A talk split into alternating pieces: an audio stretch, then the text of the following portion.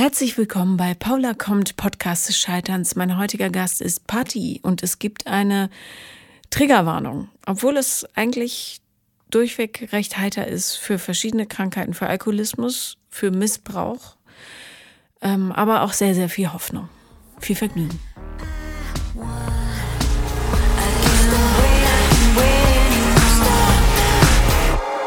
Herzlich willkommen, liebe Patti. Hallo Paula. Du hast mir geschrieben auf Instagram.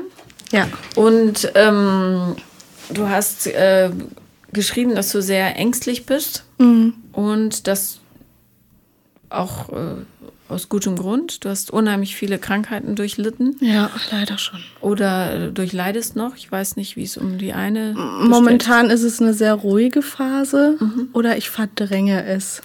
Okay. Also, ja, genau. Aber das können wir ja äh, alles aufdröseln. ähm, familiär ist auch nicht so super dolle. Gelinde gesagt. Ähm, was du nicht erwähnt hast, ist, wie es beziehungsmäßig aussieht, aber ich nehme mal an, schlecht. Ja, wahnsinnig toll. Also, ja, wo soll man da anfangen? Das ist, ähm, ja. Ja. Also, hm, äh, das ist ja ganz schön viel. Ja. Ja, also immerhin kannst du noch darüber lachen und Ja, das ist ja ein schönes Zeichen, dass du sehr, sehr resilient bist. Ich glaube, würde ich nicht drüber lachen, würde ich die ganze Zeit weinen. Also die Ja. Phase hatte ich in meinem Leben tatsächlich auch schon mal, wo ich eigentlich nur noch am Heulen war. Ich glaube, bestimmt so ein Jahr. Also da musste mir wirklich nur ein Keks runterfallen und ich war am Heulen. Das war schlimm. ist auch traurig, wenn so ein Keks fällt. Ja, finde ich Ja. auch. Ich mag Kekse. ja, nein, also das ist halt, ich weiß nicht, seit meinem 14. Lebensjahr ging so vieles einfach schief.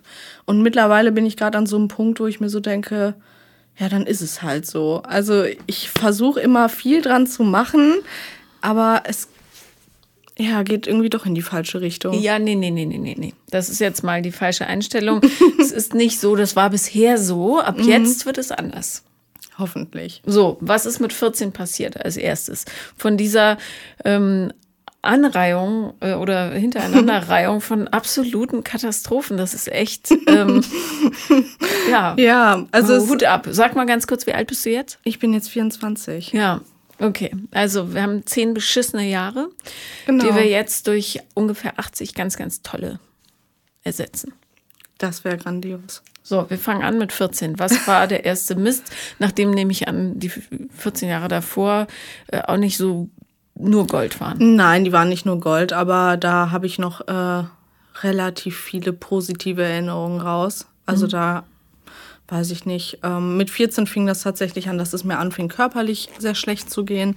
Das kam halt mit der Pubertät, dann kam die erste Periode und das war so eine Riesenüberraschung, weil ich weiß nicht, das war für mich so, oh mein Gott, wie viel Blut, was sich ja dann auch im Nachhinein rausgestellt hat, dass ich die Endometriose habe. Ja, da Aber- kommen wir gleich im Detail äh, zu. Ja, aber wie gesagt, das war am Anfang erstmal so ein Schock und dann fing das immer an mit Magenschmerzen, dann Krankenhaus, Magenspiegelung, Magenschleimhautentzündung. Ob durch Stress oder andere Sachen, das weiß ich nicht so genau, war aber so. Also hat man die Schule so ein bisschen schleifen lassen, weil da wurde schon ein bisschen viel. Und irgendwann meinte meine Mutter, irgendwas stimmt mit diesem Kind nicht. Und ähm, ich sagte, ja, merke ich selbst, mir geht's auch nicht so gut. Ich war immer so abgeschlagen. Also ich konnte wirklich 14, 15 Stunden schlafen und äh, war immer noch kaputt. Mm, Bis ich dann mal selber gesagt habe, so, irgendwie habe ich so ein ganz schlechtes Gefühl, ich gehe jetzt nicht zur Schule, ich fahre jetzt alleine zum Arzt. Da war ich dann 15 und die hat mir dann Blut abgenommen, nachdem ich gesagt hatte, meine Lymphknoten wären so geschwollen. Und die sagte, ja gut, man kann ja ein großes Blutbild machen. Und am Abend kam schon der Anruf und dann war ich erst mal zwei Jahre im Krankenhaus. Also das ging Schlag auf Schlag und Was hat man gefunden? Ähm, sehr hohe Leberwerte. Und mit sehr hoch meine ich sehr, sehr hoch. Also die haben auch gesagt, das war so quasi der letzte Pfiff. Sonst, wer weiß, wie das ausgegangen wäre. Ähm, ich lag im Krankenhaus. Erst wussten sie nicht, was ich habe, haben eine Leberbiopsie gemacht und haben rausgefunden, ich habe eine Hepatitis C. Woher hattest du die? Das ist eine sehr gute Frage. Das kann man bis heute nicht beantworten. Also ich war mal im Ausland Blut abnehmen. Ähm, dann war ich in Dubai, da bin ich mal auf eine Glasscherbe getreten, aber das sind alles so Sachen, da kriegt man sowas eigentlich nicht her. Meine Eltern haben es nicht, mein Bruder hatte es auch nicht.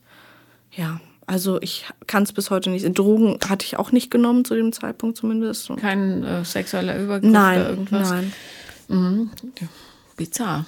Ja, zu dem Zeitpunkt hatte ich auch noch keine sexuellen Erfahrungen und das mhm. war halt auch so, dass mir halt auch keiner geglaubt hat.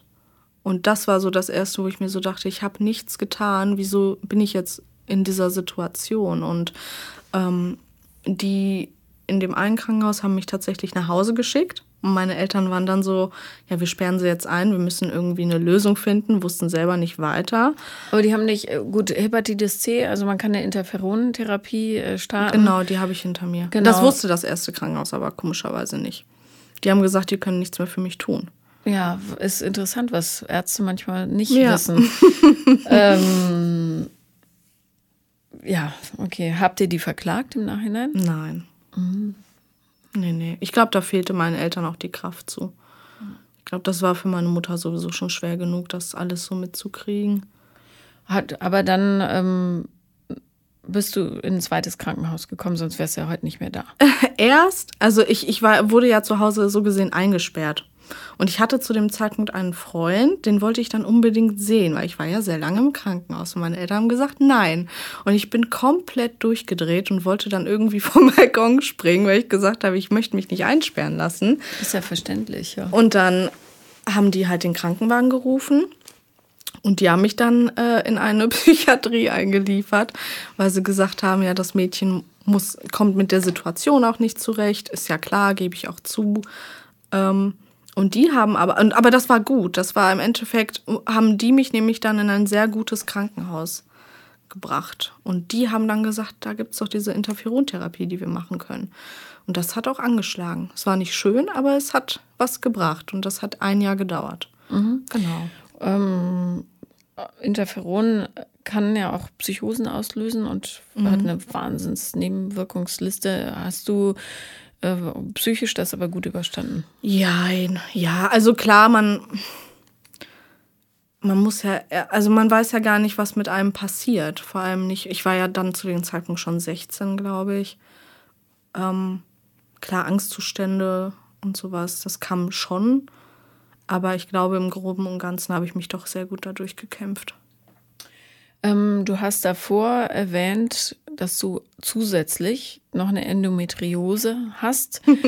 ähm, Endometriose haben wahnsinnig viele Frauen, häufig ja. unerkannt. Ja, das finde ich so schlimm. Man sagt ja irgendwie, sechs von zehn Frauen haben Endometriose und wissen es halt gar nicht. Mhm. Und ich finde das einfach so wichtig, mal dieses, auf dieses Thema mehr aufmerksam zu machen, weil ich kenne das ja von mir selber. Ich habe mich so viele Jahre gequält, bevor dann irgendein Arzt gesagt hat, vielleicht ist es diese Endometriose. Und ich war so, was ist das? Und ja. Erklär mal, was es ist für die Zuhörer.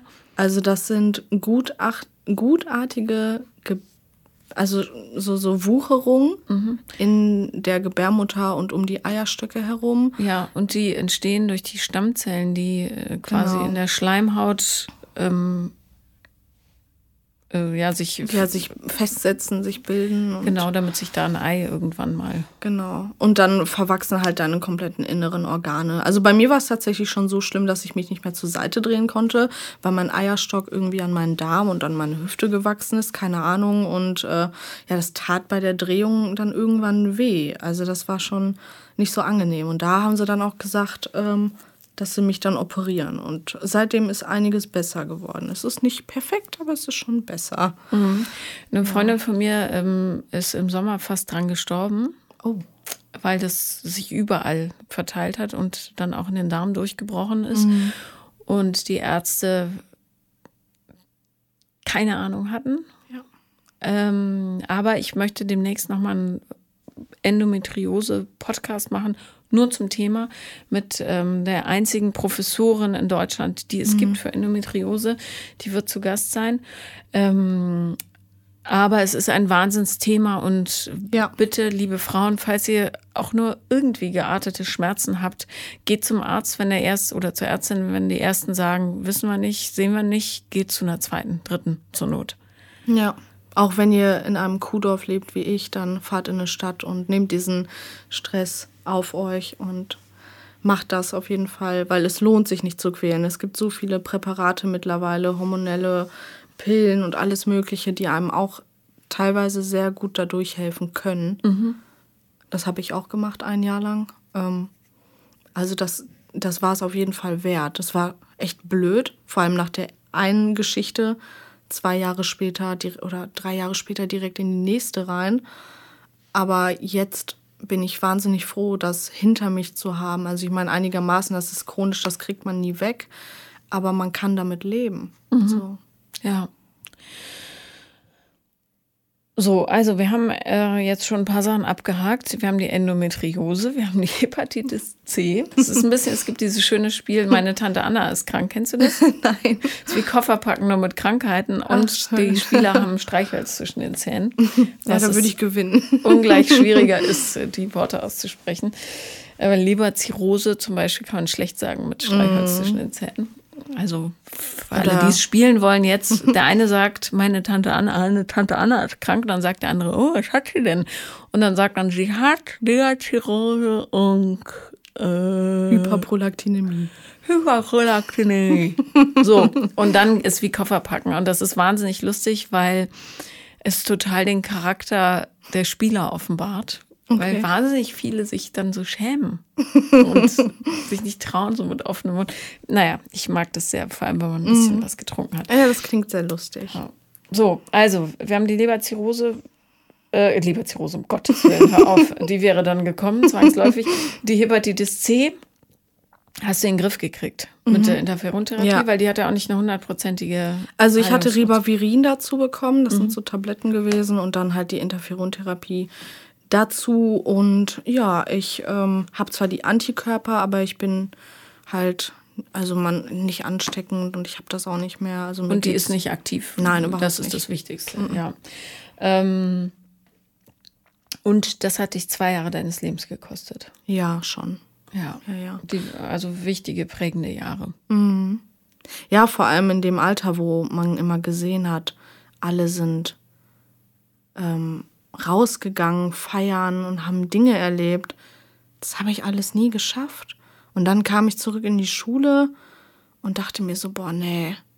So, ich musste ja dann eine Klasse dann zurück und ich kam mit den Leuten nicht klar, weil wir dann auch noch umgezogen sind. Meine Eltern sind wahnsinnig gut davor äh, zu flüchten. Ich bin sehr, sehr oft umgezogen. Mhm. Das heißt, immer wenn mal irgendwas war, wurden die Koffer gepackt und ähm, dann sind wir umgezogen und dann habe ich ähm, durch einen Zufall dann eine Ausbildung angefangen. Genau. Durch einen Zufall? Was für ein Zufall? Äh, das war so ein Praktikum, was ich machen musste. Also ich habe an diese neue Schule gewechselt und die waren gerade dabei, Praktika zu machen. Und ich war natürlich neu, wusste natürlich überhaupt nicht, was ich machen soll, habe aber gesagt, ich würde gerne was machen für die fünf Tage, die da noch übrig geblieben wären. Und dann hat die Lehrerin mich so vermittelt. Und in der Firma habe ich dann Firmenarbeit geleistet und die haben mich dann gefragt, ob ich nicht eine Ausbildung machen möchte. Und das hat mir eigentlich gut in die Karten gespielt, weil ich gesagt habe, dann lernst du ein bisschen selbstständiger zu sein, verdienst ein bisschen Geld und musst nicht zur Schule. Das ist auch ganz schön. Und was war das für eine Ausbildung? Äh, Zahntechnik. Mhm. Aber das war jetzt nichts, wo du immer schon gedacht hast, wenn ich groß werde, werde nein. ich mal Zahntechnikerin. Nein, nein, nein.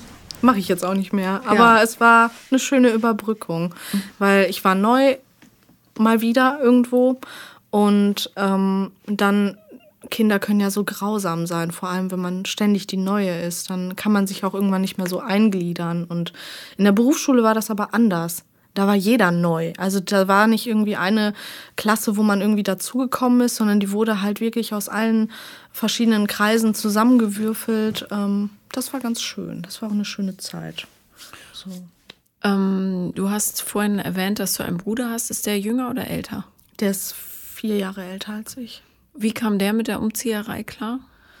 Ja, also zu dem Zeitpunkt, wo meine Eltern das äh, eine Mal so groß, also so eine längere Strecke umgezogen sind, nachdem ich krank geworden bin, ist der studieren gegangen. Also der, ähm, ich weiß nicht, das war auch so ein Sonderling, sag ich mal. Der hatte ähm, auch so ein bisschen autistische Züge. Der konnte nie irgendwie so, so Gefühle äußern und den habe ich auch nicht so viel gesehen. Und der war dann halt auch irgendwann weg. Also der war dann studieren und der Kontakt war nur sehr sporadisch. So an Geburtstagen mal oder wenn man ihn mal wirklich angerufen hat. Also wenn man ihm geschrieben hat, dann kam sowieso keine Antwort. Aber ne, der hat sich da seine eigene Welt aufgebaut. So mhm. relativ früh. Der hat sich so abgekapselt, war dann erstmal weg. Genau. Ich glaube, wir müssen noch dein Elternhaus ein bisschen erwähnen. ähm, sind deine Eltern noch zusammen? Ja. Und dein Vater, hast du mir geschrieben, ist schwerer Alkoholiker. Ja, ähm, der hat immer so Phasen und das schon seitdem ich denken kann, dass der halt sehr gerne sehr viel trinkt. Und das läuft dann mal zwei Wochen, mal zwei Monate, aber dann lässt er auch alles stehen und liegen. So, und da hat meine Mutter auch schon sehr, sehr viel durchgemacht. Und wir als Kinder natürlich auch, wenn man das so mitbekommt und ähm, zwischendurch mal den Streit. Also ich sag so, er ist ein friedlicher Trinker, er schlägt nicht um sich und beleidigt alle, sondern er ist halt ein sehr trauriger, einsamer Mensch irgendwo tief im Innern und geht halt irgendwo in eine Garage und betrinkt sich alleine und kommt dann irgendwann nach Hause und man denkt so, ja, hast du was getrunken? Nein, nein. Und legt sich dann schlafen und ähm, ja, teilweise aber so schlimm, dass er uns da schon ein paar Mal ja, abgenippelt wäre, sage ich mal. Also ich habe den auch mal ähm, auch in eine Klinik gebracht dann und da konnte er schon gehen. Also es war schon wirklich auf dem Weg der Besserung. Und die haben mal einen Promilletest gemacht und da hatte er 3,4 Promille gehabt noch. Und er konnte sich normal mit uns unterhalten. Und da dachte ich schon so, wow, das ist nicht, also das ist schon krass. Hast du eine Idee, warum er trinkt? Ja, also ich sag mal so, seine Mutter, meine Oma, zu denen haben wir auch keinen Kontakt. Ähm, die ist auch Trinkerin. Sein Vater war im Rollstuhl, der hatte einen schlimmen Unfall, ist auch relativ früh gestorben. Ich habe den noch, also als ich ein Kleinkind war, habe ich den wohl noch kennengelernt. Aber da habe ich auch noch kaum Erinnerung dran. Ich muss dazu sagen, meine Familie wohnt im Ausland. Also wenn, dann haben wir die sowieso nur einmal im Jahr gesehen. Ähm, genau, und die ähm, Mutter und dann waren da auch so Sachen, ähm, man, mein Vater ist nicht der Mann der großen Worte, sage ich jetzt. Der redet nie über Dinge. Und einmal, vor, glaube drei Jahren, hat er mir dann erzählt, dass er seinen besten Freund gesehen hat, wie der mit dem LKW überfahr überfahren worden ist. Und er den dann praktisch auch zum Grabe getragen hat und alles. Und das sind so Dinge, der hat sowas nie aufgearbeitet. Also, ja. Mhm. Ich glaube, der hat auch genug erlebt. Ja. Wie alt warst du da, als du ihn ins Krankenhaus gebracht hast? 18, 19. Mhm. Ja. Erinnerst du dich an mehr so Ausfälle, als du kleiner warst? Ja, doch. Also immer, wenn meine Mutter eigentlich ins Ausland gefahren ist zu meiner Oma, dann ja, ging es los dann hatte er irgendwie diesen Halt nicht mehr. Wenn meine Mutter nicht da ist, dann hat er zum Alkohol gegriffen. Und, und da wart ihr mit ihm dann alleine? Ja, genau. Ja, und wer hat sich um euch gekümmert? Wir selber. Und wie alt warst du? Also ab wann war das? Boah, schwierig. Also ich denke, ähm, oft war das so, da waren wir noch sehr, sehr klein. Also da war ich vielleicht sechs und mein Bruder dann zehn. Da waren wir, wo beide weggefahren sind, allein, also ganz alleine und da war irgendein Bekannter, den wir nicht kannten, der war dann zwischendurch da und hat sich um uns gekümmert.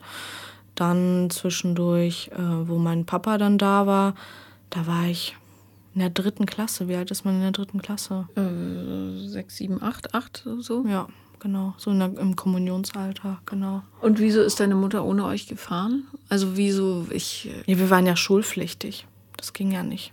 Und nicht zu fahren war keine Option? Mhm. Weil? Nee. Ja, weil meine Familie, also zum Beispiel die besagte Oma, die Mutter von meinem Vater, wenn die mal Mist gebaut hat, und damit meine ich richtigen Mist, dann war keiner da. So, und dann musste irgendjemand darüber. Was für ein Mist? Ach, ähm, weiß ich nicht, Unfälle mit Fahrerflucht und bla. In welchem Land leben die? Polen. Mhm. Genau. Also ich, ich, immer, immer, ich habe da nie viel von mitbekommen, weil das Thema auch ziemlich totgeschwiegen wird. Man, ähm, Naja, ja. alles, was totgeschwiegen wird, kommt halt an anderer Stelle hoch. Ja, das ist es. Ich glaube auch, ich weiß mehr als meine denken, also als, als meine Eltern denken, dass ich weiß. Mhm. So. Hast du die mal aktiv gefragt? ja, klar. Aber als ich so jung war, hieß es ja, du bist noch ein Kind, das würdest du nicht verstehen. Und jetzt, also ich sag so, meine Mutter ist wie ein kochender Topf, wo immer der Deckel drauf bleiben muss. Also auch das Thema, dass ich jetzt hier hingefahren bin. Sprich bloß nichts an. Also so, wehe, du sprichst irgendwas. So, mhm. also da alles. Ich durfte nie erzählen, dass ich krank war. Also Hepatitis C, das wusste niemand. Ich glaube, heute rede ich das erste Mal so richtig drüber. Sonst vielleicht mal mit Freunden, aber ganz selten, ganz, ganz selten. Das wissen vielleicht drei, vier Menschen aus meinem Umkreis. Aber ähm, also A, gut, ich äh, kann es nicht nachvollziehen. Ich erziehe meine Kinder genau anders. Mhm. Ähm, aber ist das so mit Scham besetzt gewesen, die Hepatitis C? Ich meine, ich weiß es nicht. Hepatitis ist ja nun wirklich gut. Die C ist nochmal eine andere Klasse, ja, aber mhm. ähm, das, da laufen ja selbst Kindergärtnerinnen Gefahr, mhm. das zu bekommen. Also es ist jetzt ja. keine. Wenn du als Kind HIV gehabt hättest, dann ich es vielleicht in religiösen Haushalten oder so noch nachvollziehen, mhm. aber schade, es tut mir total leid. Das, das Schlimme für mich war tatsächlich, als ich da ähm, mit 16 auf einmal weg war von der Bildfläche, dachten alle, ich wäre tot, weil meine Eltern keinen Bescheid gesagt haben. Und dann kam ich aber nach ein paar Monaten wieder an Facebook und alle so, oh mein Gott, du lebst. Und ich so, ja, ich bin wieder da. und ähm, ja, das wurde, so Dinge, so grundsätzliche Dinge, auch dass mein Vater trinkt. Also Gott, oh Gott, würde meine Mutter wissen, was ich hier erzähle, dann würde ich, glaube ich, enterbt werden. Ich weiß nicht. Also das ist halt, sind halt, ich, ich bin halt genau das Gegenteil. Ich rede sehr gerne mit Menschen, weil ich sehr früh gemerkt habe, ähm, dass mir das gut tut und das wissen meine Eltern und die ähm, haben auch so einen Spitznamen für mich, so quasi die Tratsch-Tante. So, dass ich ja immer am Tratschen bin und alle immer alles über mich wissen müssen. So. Wie, wie verletzend. Ja, schon ein wenig. Also äh, zumal ja auch der erste Schritt der Heilung ist zu sagen, ich habe ein Problem oder da gibt es ein Problem. Es ist wirklich in keinem Lebensbereich irgendwem geholfen, wenn man sagt, lass uns lieber nicht darüber reden. es hat, also es ist wirklich totale Selbstschädigung. Mhm. Also merken sie ja auch, deine Eltern. Ne? Ja, der eine trinkt, die andere ist kurz vor der Explosion. Mhm. Äh, die haben, ja, also ich könnte so gar nicht leben. Erstaunlich, dass sie noch nicht krank, also noch kränker geworden sind. Ja. Also mittlerweile ähm, durch, ich habe mich ja irgendwann abgekapselt von meinen Eltern, weil ich gesagt habe, so, ich bin relativ früh ausgezogen mit äh, einer Beziehung, die jetzt vor, im August zu, zu Ende war ähm, bin ich halt in meine alte Heimat wieder zurück, weil ich dort die ganzen Freunde hatte. Und ja, was soll ich sagen? Ähm, das tat mir wahnsinnig gut, auch mal Abstand davon zu gewinnen, weil ich gesehen habe, ich kann meinen Vater nicht retten. Das habe ich lange, lange versucht, auch mhm. sehr viel immer mit ihm gesprochen. Ich weiß auch, wir können über alles reden, nur er kann es halt einfach nicht. Das tut mir furchtbar leid für ihn, dass er das nie gelernt hat. Mit meiner Mutter ist es besser geworden. Ich fing dann einfach an, über ganz unangenehme Dinge zu sprechen, wie ich habe einen Freund oder ich habe mich jetzt auch geknutscht. Oh ja, oh, als ich das erste Mal mit 16, 17 erzählt habe, ich hatte meinen ersten Kuss und war so voll in Love und wusste gar nicht wohin mit mir. Boah, das gab so Ärger. Ich habe erstmal Hausarrest gekriegt. So, wie kannst du nur? Das geht ja gar nicht. Und ähm, ja, traurig. Also Ihr ist aber schon klar, dass sie selber auch mal Sex hatte, mindestens zweimal, oder? Mindestens zweimal, ja. Aber sowas, über sowas spricht man nicht. Äh, mittlerweile schon. Da können wir darüber sprechen. Weil ich das halt immer sehr provoziert habe. Und ja. ich durfte auch nie bei Freunden übernachten. Mit 17, keine Ahnung, dann war Punkt 10 Uhr bist du zu Hause. Wenn die Laternen ausgehen und du noch nicht da bist, dann gibt's richtig Ärger.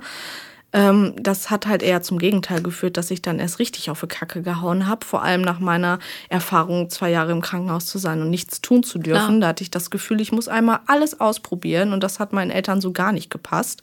Das hat natürlich auch zu sehr viel Theater geführt, war mir aber egal. So.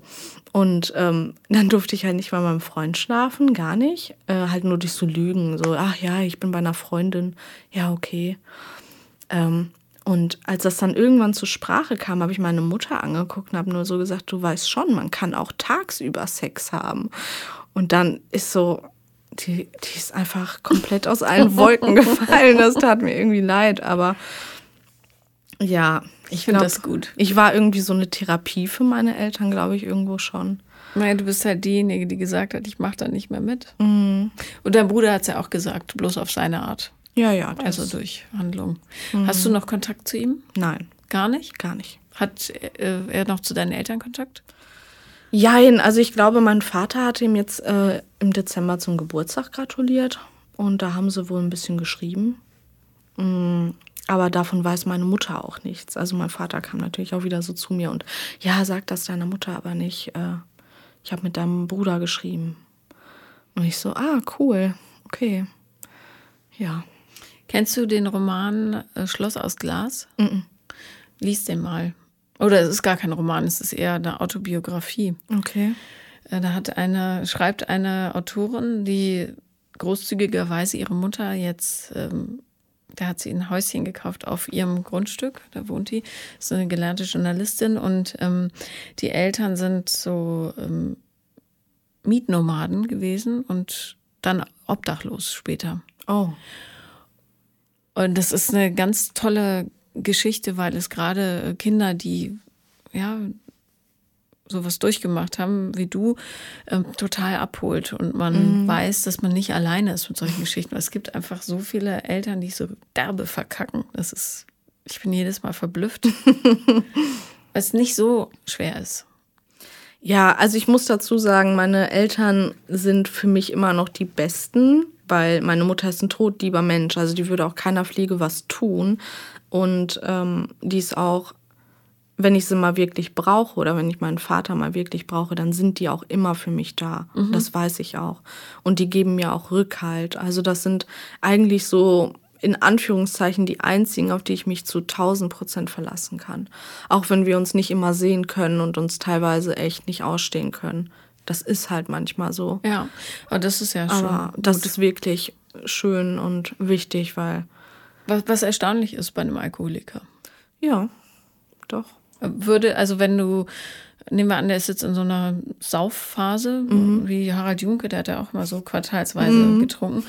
ähm, und du würdest sagen, ich brauche dich hier, irgendwas ist passiert, würde er dann stoppen und kommen? Nee. Das könnte er nicht. Habe ich schon ausprobiert. Mhm. Ähm, ich habe ihm mal so eine Falle gestellt. Meine Mutter, die verschweigt mir das ja meistens schon.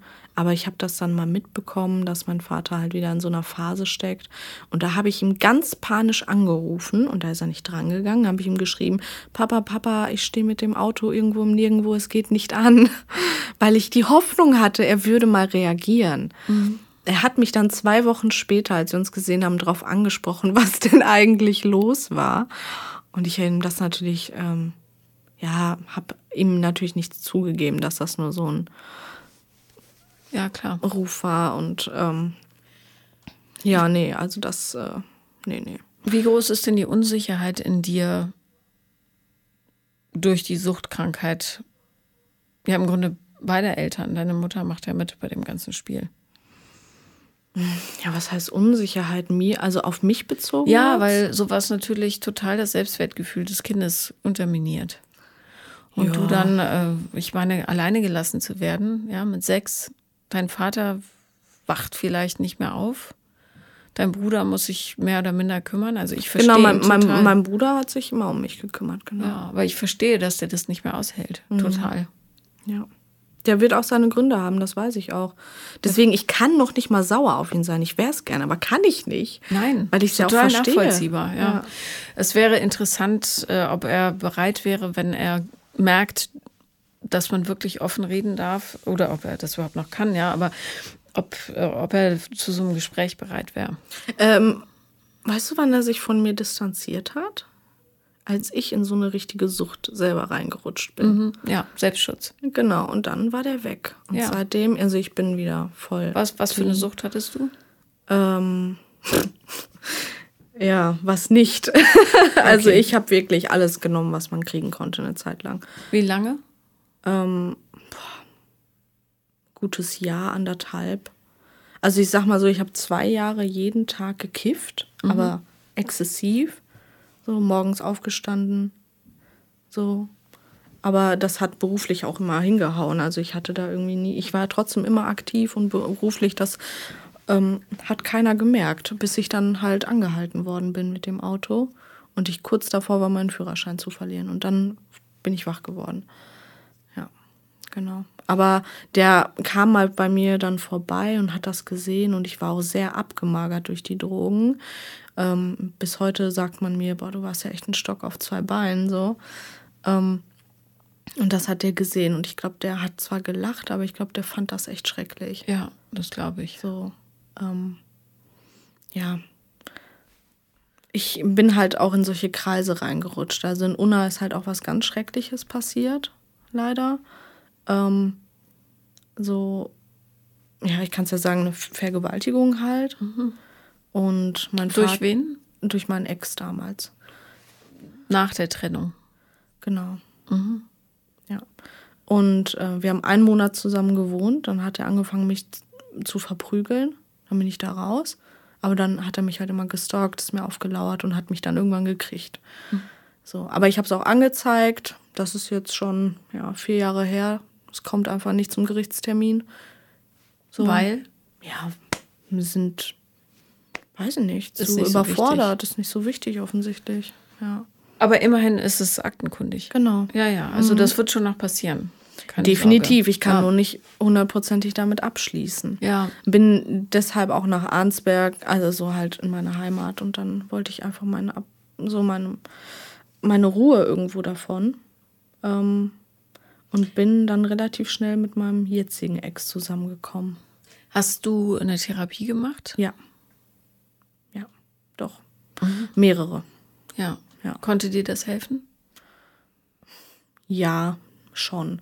Also teilweise nicht, weil ich war in so einer Tagesklinik eine Zeit lang und irgendwann habe ich einfach nicht mehr geredet, auch nicht in so Gruppensitzungen, weil sobald ich den Mund aufgemacht habe, haben alle geheult und das tat mir so leid, weil ich dann dachte, oh nein, ich mache die alle total fertig mit meinen Stories und ähm, ja, es tat mir ja dann selber auch nicht gut. Und dann hatte ich mir aber eine andere Therapeutin gesucht, die hat dann mit Hypnose auch viel gearbeitet. Das tat gut. Also seitdem habe ich auch irgendwo so ein bisschen mich gefunden. Hast du Angststörungen? Ja, Wie äußern die sich? ja halt ähm, so typische Panikattacken und immer. Ich, das ist ganz schwierig, das zu erklären, weil ich komme immer in so Situationen hinein, wo ich mich dann immer frage, wie verhalte ich mich jetzt? Und dann laufe ich immer vor vielen Situationen weg und dann halt auch so schlafstörungsmäßig. Also ähm, ja, Schweiß. Also ich hatte eine Zeit lang, jetzt mittlerweile ist das wirklich besser geworden, immer abends das Gefühl, ich darf mich nicht ins Bett legen, weil dann kriege ich einen Herzinfarkt und wach nicht mehr auf. Oder einen Schlaganfall. Und dann stand ich immer vorm Spiegel und habe halt gegrinst und meine Arme nacheinander gehoben, weil ich gucken wollte, ob meine Koordination noch funktioniert. Bis ich dann, bis ich, bis mein Ex-Freund, der hat sich dann neben mich gelegt und gesagt, ich passe auf dich auf, es ist alles gut. Noch hast du keinen Schlaganfall. genau, ja. Naja, wenn du als Kind die ganze Zeit damit rechnest, dass jemand sich hinlegt und nicht wieder aufwacht, ist es ja logisch, dass du diese Angst hast. Ja, so habe ich es noch nicht betrachtet, aber das kann sein.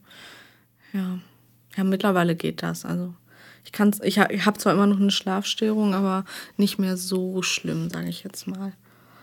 Genau. Ja. Wann ist das letzte Mal, dass du mit deinem Bruder, oder wann war das letzte Mal, dass du mit deinem Bruder gesprochen hast? Vier, fünf Jahre her. Weiß der, dass du äh, wieder gesund bist? Ja. Also, dass ich clean bin, nicht. Aber Sag ihm das doch mal. ich habe keine Nummer, nichts. Naja, ich müsste fragst du deinen Vater? Ja. Einfach nur, damit sich das löst, dieser Knoten. Ich kann es versuchen, aber das ist meine größte Angst. Du musst ja nicht hoffen auf eine Antwort. Das ist doch völlig egal. Du, mhm. du weißt ja, warum er sich abwenden musste. Ja, das ist reiner klar. Selbstschutz. Der wäre sonst kaputt gegangen. Stell Mhm. mal vor, ein Kind, das seinen Vater nicht retten kann, für seine kleine Schwester sorgt, die sicher sehr, sehr liebt und dann macht die dieselbe Scheiße. So furchtbar. Das stimmt. Ich war halt eine Zeit lang so ein bisschen sauer auf ihn, weil ich diesen Punkt, also das, was du jetzt gerade sagst, so nicht nachvollziehen konnte, sondern ich war sauer, dass er mich quasi damit alleine lässt. Weil wir sind immer zusammen da durchgegangen und dann war er weg. Naja, so, zusammen aus seiner Sicht ja nicht. Ne? Er war derjenige, der sich gekümmert hat, dass nichts zusammengebrochen ist. Du warst ja klein. Ja, doch, das stimmt. Im Grunde ist er derjenige, der sich gesü am gesündesten in dem ganzen System verhält, weil er wirklich auf sich achtet. Mhm. Und, ja, wahrscheinlich schon. ja, und stimmt. du, du bist halt voller Liebe, ja, sage ich das. Aber du machst da halt noch äh, mit in dem ganzen Zirkus. Ja? Ja, klar. Ja, weil ich glaube, wenn mal was sein sollte, dann hat meine Mutter auch niemanden. So. Ja, aber es ist ja auch die Entscheidung deiner Mutter, da drin zu bleiben. Ja, natürlich, aber Ja, das es ist total ganz schwierig. kompliziert Ja. und schwierig. Und genau das hat man mir in jeder Therapie gesagt. Ich soll mich von denen lösen. Mhm. Und ich kann es nicht und will es auch nicht, weil die sind ja gut zu mir und die sind auch für mich da, wenn ich sie mal brauche. Also zumindest meine Mutter immer. Und dein Vater, wenn er halt nüchtern ist. Genau. Ja. Wobei der ja immer so, der hat längere Nüchternphasen als Trinkphasen. Ich krieg davon ja nicht mehr so viel mit. Nur mal zwischendurch. So. Du musst bloß ähm, sehen, dass du damit das Standardmaß, was Zuverlässigkeit ist, auch sehr, sehr niedrig ansetzt. Ne? Wenn du sagst, der ist immer für mich da, das weiß ja jeder, der zuhört hier, dass das nicht stimmt. Das kann nicht stimmen. Ja. Ja. Und es- das, das sind sicher ganz, ganz liebe Menschen, bloß, ja, wenn du eine Tochter hättest und die hätte solche besten Freunde, wärst du nicht froh. Bestimmt nicht. Ja, der eine säuft und die andere versucht, den Säufer zu decken, ja. Ja. Ja, ja, durchaus. Das stimmt schon. Ja, vor allem, das ist halt auch dieses Muster, was ich mir dann natürlich in Männern immer suche. Ja, also, wobei es ist ja schön, wenn man schon mal sieht, dass es ein Muster ist, dann kann man es wenigstens versuchen zu durchbrechen, Ja. äh, wo ich halt auch gerade dabei bin. Erzähl mal von dem letzten, von der letzten Beziehung. Ja, also wir, ähm, nach dieser Geschichte bin ich ja dann zu ihm gezogen, relativ schnell. Ich Welche kenne Geschichte? die äh, Vergewaltigung. Achso, mhm. Ja. ja. Ähm, weil ich halt einfach flüchten wollte. Und ich hatte mich halt komplett in diesen Drogen verloren. Und er hatte halt auch konsumiert und dann hat das halt einfach gepasst. So. Und der Vergewaltiger kam auch aus dem Drogenmilieu. ähm, ja, der hatte auch was damit zu tun, aber davon habe ich nicht so viel mitbekommen. Weil da war ich auch noch mit der Ausbildung und sowas beschäftigt. Das heißt, die Drogen begannen erst nach der Vergewaltigung. genau. Okay. Ja, ich wollte irgendwie. Ich saß ja eine sehr, also ich saß bestimmt fünf, sechs Tage nur zu Hause rum und hatte Angst, vor die Tür zu gehen.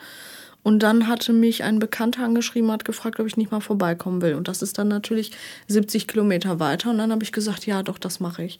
Und da bin ich dann für eine Zeit lang erstmal geblieben. Ähm, bin halt zur Arbeit immer gependelt, jeden Tag. Ähm, und mein jetziger Ex ist aus meiner alten Clique. Also den kenne ich tatsächlich auch schon seitdem ich 14 bin. Und das tat wahnsinnig gut, dieses alte Umfeld wieder zu haben. Die Menschen, die ich kenne, die, mit denen ich mich immer gut verstanden habe eigentlich. Und äh, ja, dann waren wir eigentlich immer nur erst beste Freunde, waren viel feiern, viel unterwegs. Es tat mir wahnsinnig gut, weil ich alles immer schön verdrängt habe. Ich hatte natürlich nichts aufgearbeitet, bis ich dann im Nachhinein diese Therapie gemacht habe.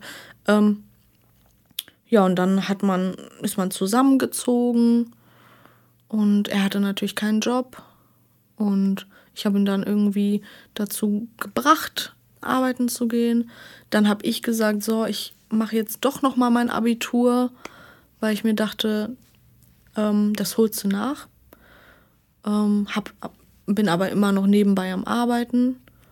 Ähm, dann hat er gesagt, ja, vielleicht mache ich das auch mit dem Abitur. Dann ist er ein Jahr später auch auf dieselbe Schule gegangen wie ich. Und so hat man sich eigentlich ständig gesehen. Aber er ist halt ein Einzelkind und mag es demnach auch immer alleine zu sein. Und ich bin genau das Gegenteil. Ich ähm, mag es immer unter Menschen zu sein, weil ich es mit mir selber ja nicht aushalte. Mhm. Und ähm, er dann immer, ja, ich brauche mal meine Ruhe. Und das habe ich aber als Beleidigung angesehen irgendwie, weil ich das nicht verstehen konnte. So, ähm, genau. Und man hat sich aber irgendwie zusammen entwickelt in den letzten drei Jahren. Aber er hat mir halt anderthalb Jahre lang, hat er sich nicht getraut, mir zu sagen, dass er schon gar keine Gefühle mehr hat, dass er mich nicht mehr attraktiv findet. Das kam jetzt vor zwei Wochen raus. So, weil er das seinem Kumpel erzählt hat, nur der Kumpel ist natürlich auch mein Kumpel und der meinte dann zu mir, yo, ich sag dir das lieber. Vielleicht fällt es dir dann einfacher, auch damit abzuschließen. Weil ich war immer so, boah, das ist der Mann meines Lebens, ich baue mir mein Leben auf und habe aber im Laufe der Zeit immer gemerkt, dass wir ganz andere Ziele haben. Also ich bin so Haus, Bauernhof, 15 Hunde, zwei Pferde, irgendwie so Kinder natürlich, solange es irgendwie klappen würde mit der Endometriose. Und er war so, ja, ich kaufe mir einen Katamaran und äh, bereise dann die Welt. und ja. das aber ohne mich. Also wir haben da auch jetzt letztens drüber geredet, weil wir wohnen natürlich immer noch zusammen. Ach schön. Mhm. Ja, sehr, sehr schön. Ähm und er hat dann auch gesagt, in meinen Plänen warst du nie da. Und ich habe ihn gefragt, warum sprichst du denn nicht mit mir? Und er so, ich konnte nie mit dir reden, weil ich das Gefühl hatte, ich bin dir was schuldig. So. Nun, wenn man deine Backstory kennt, dann hat man natürlich auch das dringende Bedürfnis, dich zu beschützen. Da kann ich ihn schon verstehen. Ja. Verdammt. Ja, sorry. Also, ähm, zumal er dich ja sicher auch sehr, sehr gerne mag, weißt du? Ja, er will auch unbedingt mit mir befreundet sein. Ja, weil ihr wart ja ursprünglich Freunde. Also ja. ich könnte mir vorstellen, dass er da vielleicht ja aus freundschaftlicher Liebe zu dir reingestolpert ist, mhm. obwohl das vielleicht gar nicht so sehr sein Wunsch war, ursächlich. Ja, ja, das kann gut sein. Aber das ist ja überhaupt nicht böse gemeint, sondern das ist dann einfach so. Mhm.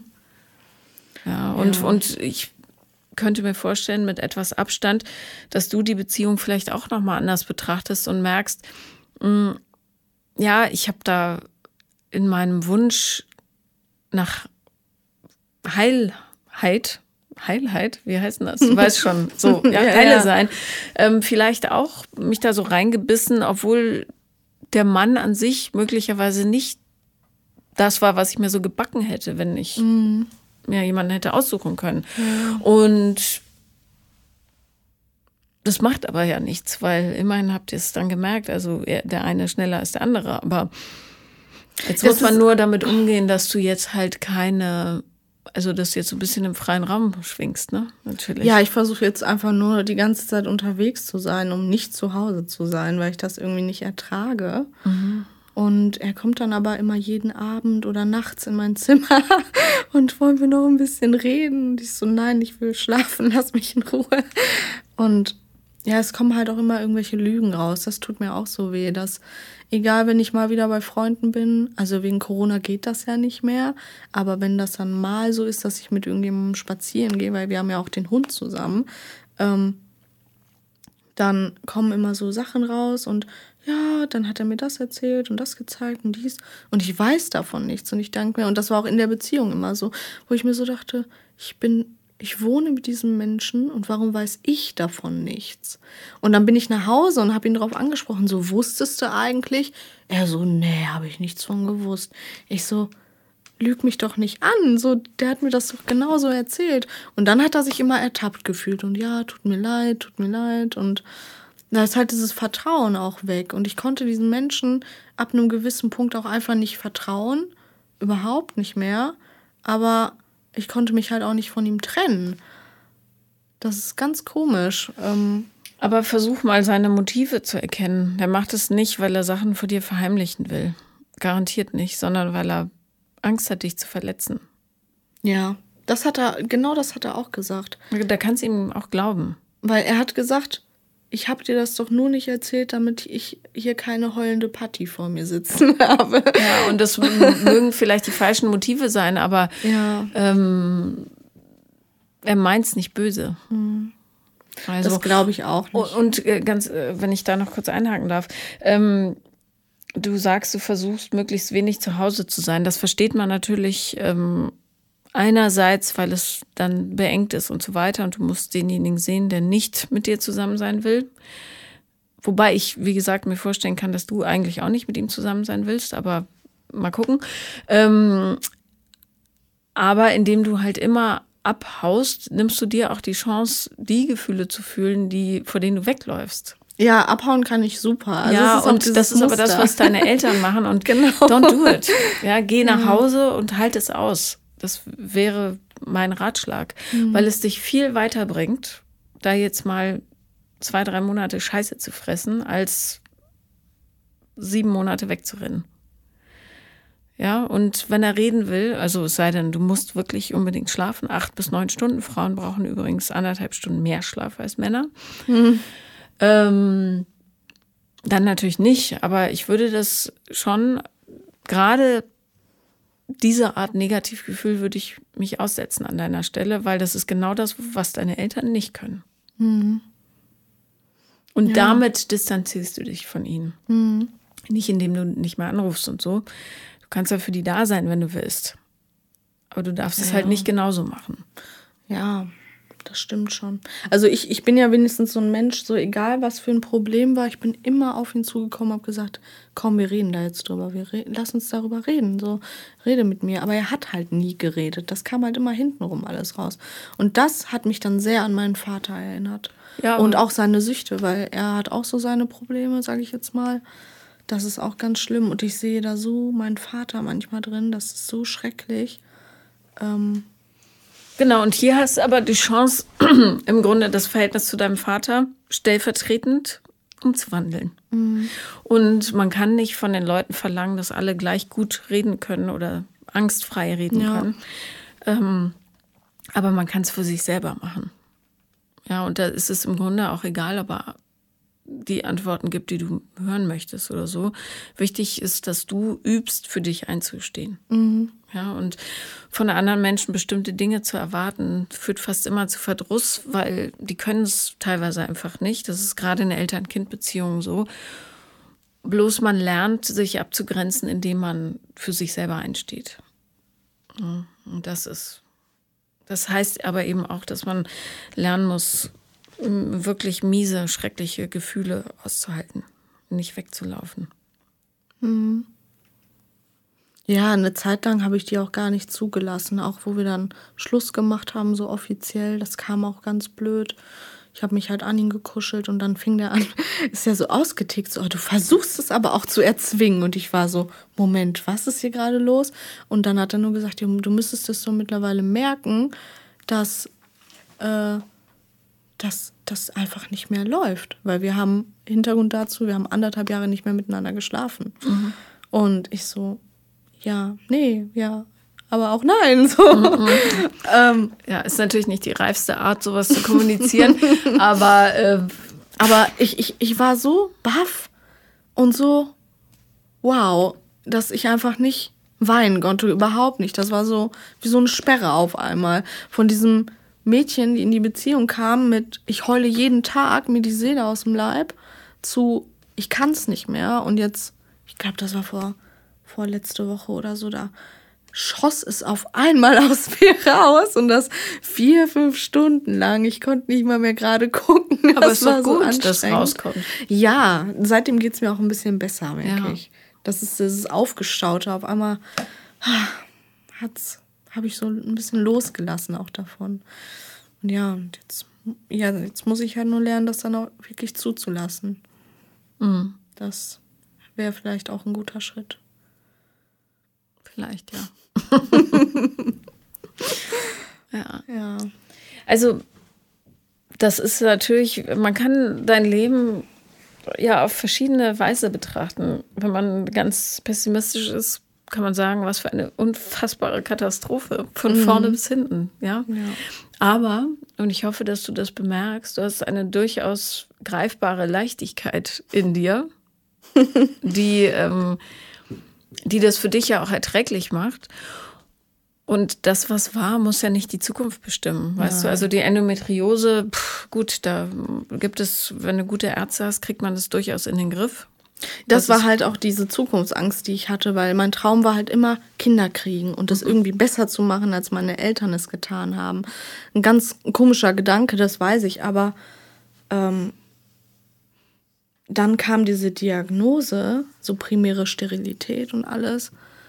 Und da ist alles zusammengefallen irgendwie, weil ich mir so dachte, Moment, was mache ich denn aus meinem Leben? Was mache ich mit mir? So mein, mein Lebensziel, also so, was ich mir so vorgestellt habe. mit hatte. Adoption?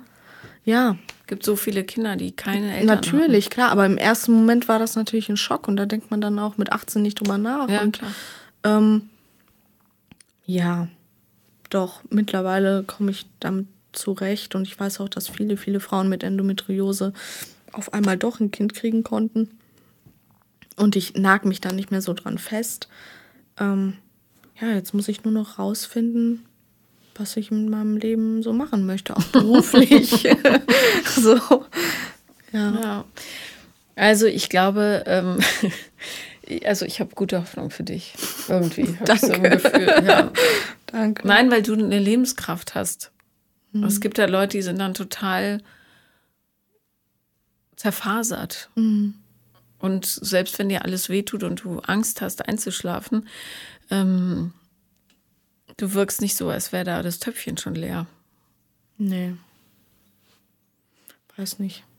Ich habe ja auch schon viel, viel draus gelernt und diese Phase mit dem Liegen bleiben und zwei Wochen einfach nicht aus dem Bett aufstehen, habe ich hinter mir. Das hat mich auch nicht weitergebracht. Nee. So, aber. Und dieser Gerichtsprozess, der wird kommen. Mhm. Ja, das wird auch wild. Ja, aber ich finde es toll, dass du es durchgezogen hast. Danke. Jedes Mal, wenn ich hier äh, sage, und ich äh, möchte nochmal anmerken, wie wahnsinnig viele Frauen vergewaltigt werden. Ja? Und jedes Mal, wenn ich sage, bitte geh zur Polizei, kriege ich danach einen Schwall von Nachrichten, die sagen, was? Äh, Frauen sollen nicht zur Polizei von Frauen, ja, weil du weißt ja, wie erniedrigend das ist. gerade deshalb, finde ich, mhm. muss man zur Polizei ja, Klar, das war auch erniedrigend. Ja. So, aber. Ja, und dass du, dass dem Opfer kein Gehör geschenkt wird und so weiter, das weiß mhm. ich alles. Aber trotzdem, finde ich, muss es sein. Damit ja. das endlich aufhört. Da, es wird ja nicht weniger, wenn es verschwiegen wird. Nee. Das ist es. Eben. Und damit unterstützt man nur die Täter. Mhm. Der hat auch äh, eine einstweilige Verfügung bekommen, die war innerhalb von drei Stunden durch, mhm. weil die wirklich viele Beweise auch gegen ihn haben. Und da war auch ein Zeuge, der das alles irgendwo ähm, von weitem gesehen hat, Gott sei Dank. Und nicht die Polizei rufen? Nö. Ja, ähm, zumindest weiß ich, dass es die richtige Entscheidung war. Nur ist es natürlich kräftezehrend gewesen. Mittlerweile geht's. Also wenn der Gerichtsprozess dann wirklich mal kommt, der, der ist, glaube ich, Ende 21 angesetzt. Ja. Wenn das kommt, dann wird natürlich noch mal alles hochgekocht. Aber ähm, ja, ich denke schon, dass das das Richtige war. Ja, und er kann dir dich ja nicht nehmen. Nö.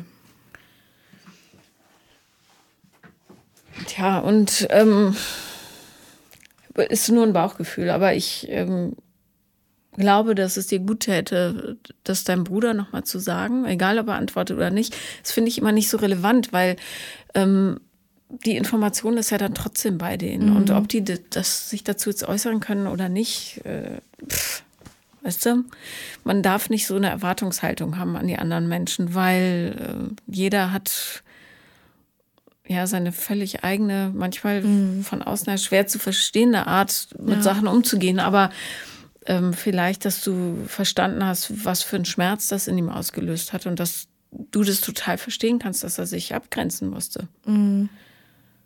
Ähm, vielleicht nimmt ihm das auch den Druck, weißt du, vielleicht hat er auch das Gefühl, er hat seine kleine Schwester total im Stich gelassen. Ja, vielleicht weiß er gar nicht, ob du wird er schon über deinen Vater vielleicht wissen, aber ob du nicht total ja, halb verreckt irgendwo in der Ecke liegst. Völlig hängen geblieben irgendwo. Ja, verwahrlost, mm. mager, schmutzig, keine Ahnung. Wohnt oh er Gott. irgendwie bei dir in der Nähe? Ich weiß es nicht. Mein Gott, dein Vater wird ja wohl gesagt haben, wo dein Bruder wohnt. Mm So wenig kommuniziert ihr. Mhm. Wahnsinn. Ja. ja, also, also, es ist aber auch schwierig mit ihm zu kommunizieren. Ich war jetzt letztens da und dann war ich halt da und ich bin halt wirklich nur alle zwei, drei Wochen da. Und er war im Fernsehen gucken. Er so, hi. Und guckte fern. Und ich habe mich dann irgendwann so zu ihm gesetzt und das war halt gerade in seiner Phase. Und dann habe ich so zu ihm gesagt, ich so, du siehst ganz schön scheiße aus. Und er guckt mich an, er so, wieso? so, ich so, du weißt ganz genau wieso, weil ich halt darauf anspielen wollte, ne, dass man das auch, dass man ihm das auch durchaus ansieht, ne, und dass man sich Sorgen um ihn macht. Ähm, und habe ich ihm gesagt, ich so, wenn du, wenn was ist, weißt du ja, du kannst immer mit mir sprechen. Und er so, ja, ja. Und dann guckt er wieder auf den Fernseher und dann. Sprichst du das Wort Alkoholiker denn aus? Habe ich schon oft, ja, ja. ja aber das löst auch nichts aus. Nein, nein. Mm aber ich muss auch dazu sagen, mein Vater, der arbeitet in der Nähe von mir, der ist selbstständig, der fährt aber oft bei mir zu Hause vorbei und wir wohnen ja schon sehr weit auseinander. Ähm, der war in den ganzen drei, vier Jahren, die ich jetzt da wohne, exakt zweimal bei mir. Und nie freiwillig.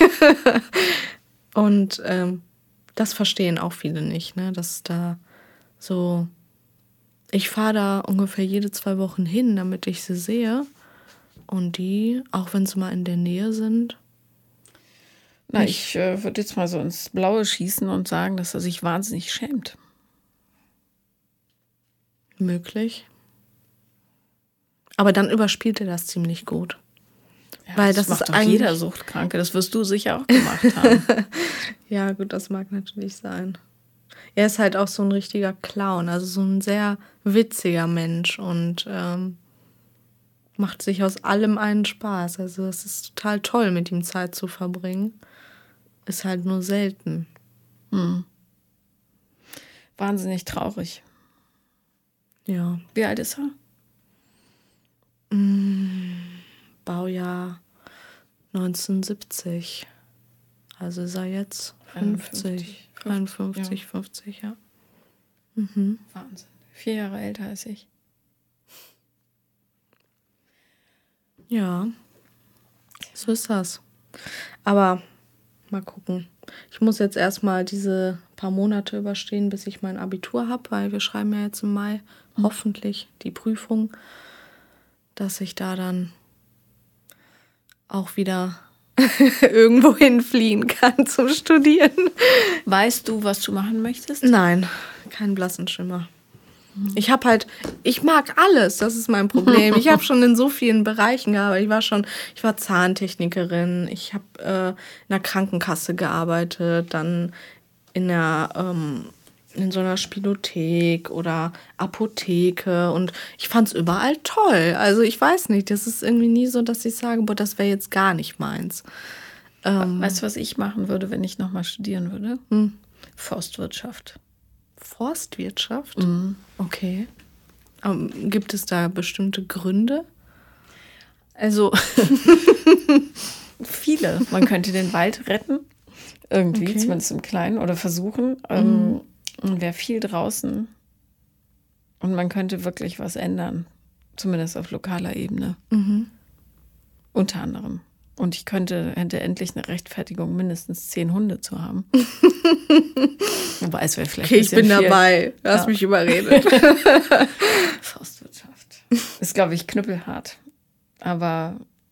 Ja, gut. Wenn man sich aber reinhängt, dann kann man alles schaffen. Deswegen, da, da sehe ich noch nicht mal das größte Problem drin, sondern dieses, was will ich aus meinem Leben machen, bin ich momentan so in dieser Phase so, was bin ich überhaupt? Wer will ich sein? So ganz philosophisch. und ja, mal schauen. Ich finde halt so vieles toll. Und ich werde mir auch Forstwirtschaft jetzt bestimmt mal zu Hause durchlesen und angucken, was ist denn das überhaupt und was kann man da so tun. Ähm, weil, warum nicht? Am liebsten, also jetzt wirklich am liebsten, würde ich mir einen Van kaufen, den umbauen und einfach mit meinem kleinen Hund durch die Weltgeschichte gurken. Aber da ist ja dieses Wie heißt es Dieses? C-Wort. Ja, Das ist momentan so ein bisschen. kommt. Sie ist positiv. Du bist frisch geboren und ab jetzt sind alle Möglichkeiten offen. Ja, das stimmt. Eine neue Leinwand, Ja, frische Farbe, sehr beängstigend, aber unzählige Möglichkeiten und du wirst genau das Richtige finden. Bestimmt. Vielen lieben Dank. Ich hoffe es. Danke, dass du da warst. Danke, dass ich hier sein durfte. Das war Paula kommt, Podcast des Scheiterns. Und wenn ihr auch mal dabei sein wollt, dann schreibt mir auf Instagram The Real Paula Lambert oder eine Mail an paulalambertmail at gmail.com. Danke.